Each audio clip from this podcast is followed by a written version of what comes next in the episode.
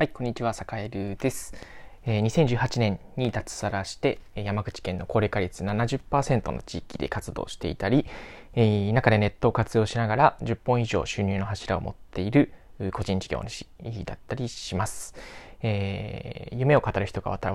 絶対に笑われない場所、田舎チャレンジャーラボの運営をしています。さて、今日は、えー、っと、頼られる人になる秘訣というか、テーマとしては、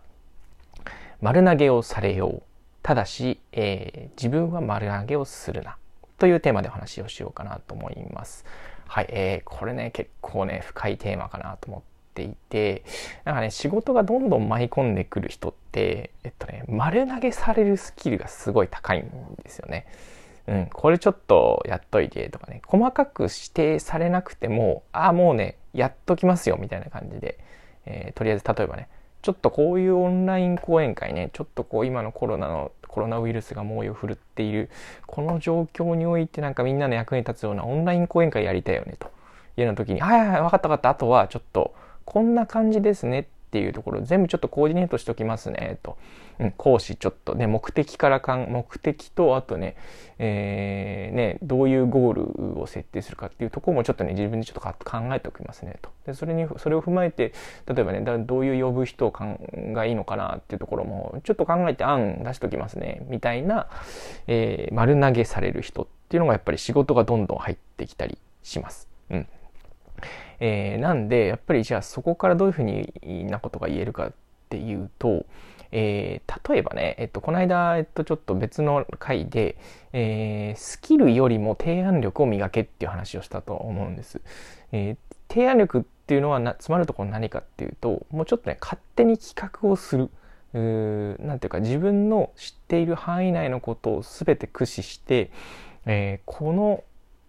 今、なんていうかね、あの一歩先二歩二歩先で求められている、えー、要求というのを先回りしても叶えちゃうっていうことだと思ったりしてます。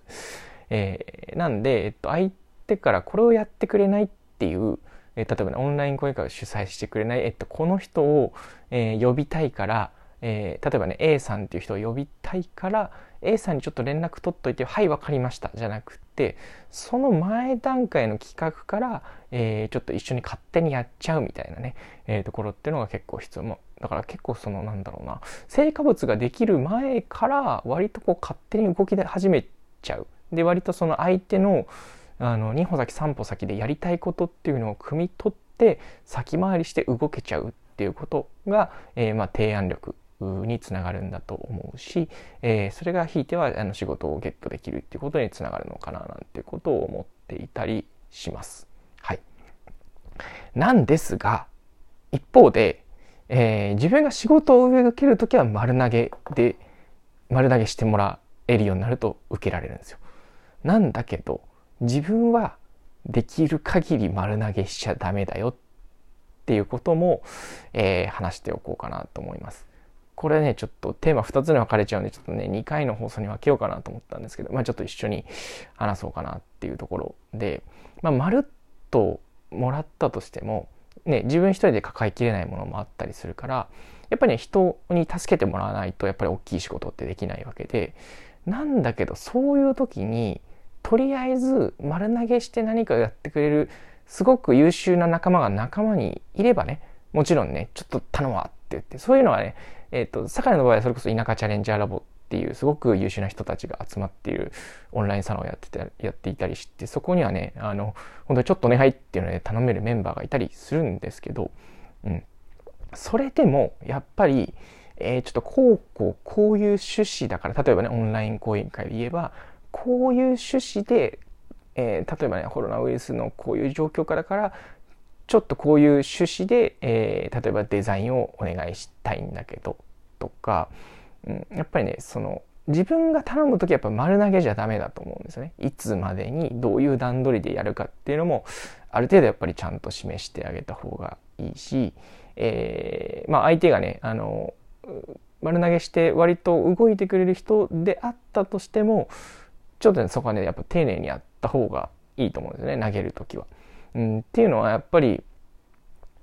仕事丸投げをね、えっと、それこそ坂井もされるっていうことを結構目指してきてはいて今そういう状態にはあるんですけどやっぱりねそのまるっと投げてもらうってすごくね自由度が高くて楽しい反面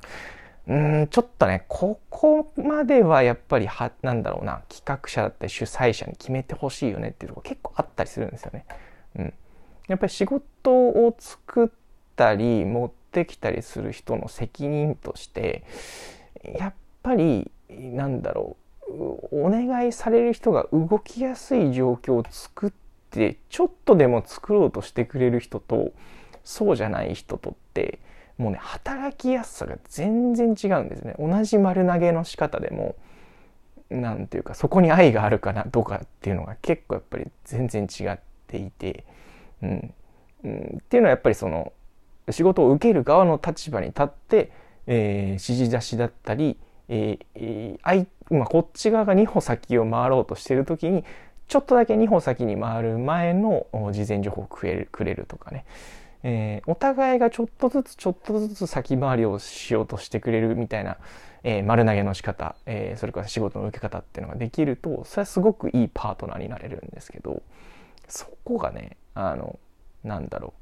あんまり情報を必要な情報を必要な時に渡さない人ってのがやっぱり結構いて、うん、まあ任せたんだからあとは勝手にやってよみたいな感じでね、うん、それはねあのなんだろう。まあやるんだけどやるんだけどそういう人っていうのはまあなんだろう。ちょっといい単価じゃないととか、うん。えー、それこそなんだろう。お金でしかつながれない関係になっちゃったりするんじゃないかなっていうふうにすごく思っていて。だからこそサカエルは、えーとそうじゃなくてえー、もちろんねまるっと自由度高くお願いするっていうことは大事にするんだけどそれにしてもやっぱり頼み方だったりとか相手が気持ちよく働ける方法っていうのを考えた上で人に仕事をお願いするっていうことを本当に本当に一番大事にしてます。やっぱりそういうことやってると、やっぱり一緒に働いてね、あ、この人と働くと楽しいなっていう状態に、ね、なってくるんですよね。うん。僕もまるっと仕事投げてくれる人と、えー、いろんな人と働いてたりするんですけど、あ、この人の仕事だったらね、まあ、まあ、多少単価低くてももうやるよと。やるやる。楽しい、楽しいからやる。みたいなね、人と、うん、まあ確かにね、この人から来る案件結構ね、なんだろう、うん、まあ効率はいいし、なんだろうな、それこそお金にもなるんだけど、うーん、なんだかな、みたいな、まあ、確かにな、うん、いいっちゃいいんだけどな、みたいなのと、やっぱね、結構ね、2種類あるんですよ。2種類。うん。っていう時に、まあ自分はまるっと受けられるっていう人材。になれたとしたらその次はじゃあ自分が仕事を一緒にやってくれる人に対してなんかどういうねあの自分は価値提供できるんだただ投げる投げなんかね仕事を投げて、えー、なんだろう。自分が楽をする。仕事を投げるっていうのは自分が楽になるってことじゃなくてよりなんだろう仲間と一緒に大きい仕事が一人じゃできない大きな仕事ができたりだとか、えー、一人じゃできない、えー価値が生み出せたりだとかっていうことになってくると思うからやっぱりどこまで行っても青臭くあの仕事をお願いする人のことをやっぱり丁寧に考えられるかどうかっていうのはすごくすごく大事だと思うんですよね。これもうね今日のあの話を本当に一言でまとめちゃうとまあさ仕事を受ける側、えー、お願いする側どっちもやっぱり相手のことを考えるのが大事だよねっていうまとめになっちゃうんですけど、月並みなまとめになっちゃうんですけど、やっぱりね、どこまで行ってもその月並みな相手のことを考えるって、やっぱね、一番難しくて誰もがなかなかね、できないことなんだろうなっていうことを思ってたりします。はい。